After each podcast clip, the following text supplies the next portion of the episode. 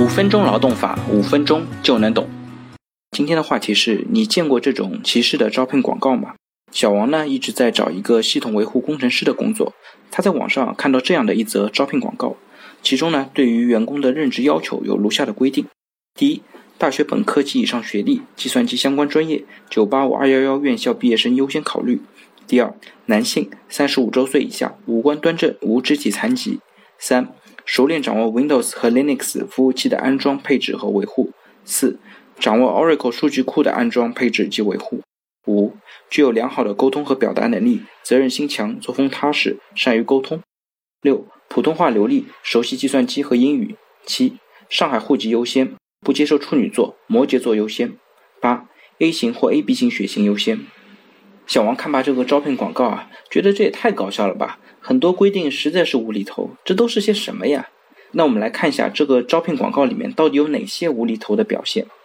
其实啊，在这个招聘广告里面有多项的内容涉嫌违法就业促进法和残疾人保护法等相关的法律规定。那我们来看一下，第一，就是在任职的要求里面要求提到有985或者211的院校优先，这很容易引起求职者的质疑。因为这只是一个很初级的岗位，工作内容呢也不是很复杂。那为什么其他院校的毕业生就不能够优先考虑？其他院校的毕业生难道一定就没有985、211院校的毕业生工作能力强吗？第二，任职要求要求是三十五周岁以下，求职者会问：为什么一定要三十五岁以下？三十六岁为什么不可以？三十五岁的工作能力就要比三十六岁强吗？这一点呢也会涉及相关的年龄歧视。第三，同样这一条里边规定了无肢体残疾。这是明显违反残疾人保障法的相关规定，因为在残疾人保障法里面明确规定，在职工的招用、转正、晋升、职称评定、劳动报酬、生活福利、休息休假、社会保险等方面不得歧视残疾人。同时呢，法律也规定了，用人单位应当按照一定的比例安排残疾人就业，并为其提供适当的工种和岗位。那这招聘的只是一个系统维护工程师，你没有任何理由来排除残疾人的就业。第四呢，在后面的任职要求当中提到上海户籍优先，某些星座血型优先，这些规定呢会更加无厘头，会让求职者感到疑惑。为什么会有这样的一个情况呢？其实最主要的是看这个要求跟完成或者胜任这个工作是不是有一个比较直接的因果关系。如果没有相应的一个因果关系呢，会被认定为有歧视的嫌疑。之前呢也是有一些企业因为一些歧视的做法承受了一定的法律责任。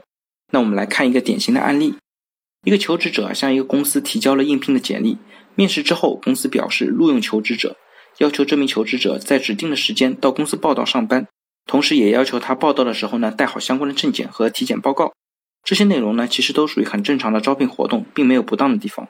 问题呢就出在这个体检报告上。报告显示，这名求职者是乙肝表面抗原携带者，也就是我们俗称的大三阳。得知体检结果之后啊，公司决定不予录用。于是，这名求职者思索再三，认为公司侵犯了自己平等就业的权利，要求公司赔礼道歉，并且赔偿经济损失和精神赔偿金。最后呢，在仲裁和法院阶段都支持了员工的诉求，公司呢承担了相应的法律责任。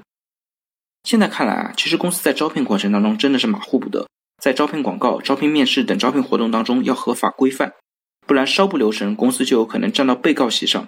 对于企业自身而言，不仅呢要承担违法的责任。同时呢，也会损害企业的声誉和品牌形象，这样也不利于招募到优秀的人才。那我们这边做一个总结：用人单位在设计招聘广告的时候啊，应当注意用词的准确性和表达内容的简洁性，更要注重合法性和合理性的问题。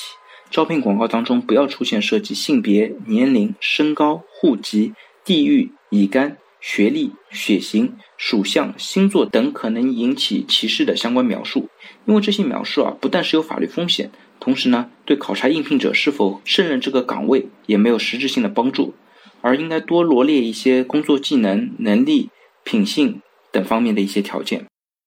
好了，最后请大家回顾一下自己在之前的招聘或者求职的过程当中，有没有遇到过类似的一些招聘广告。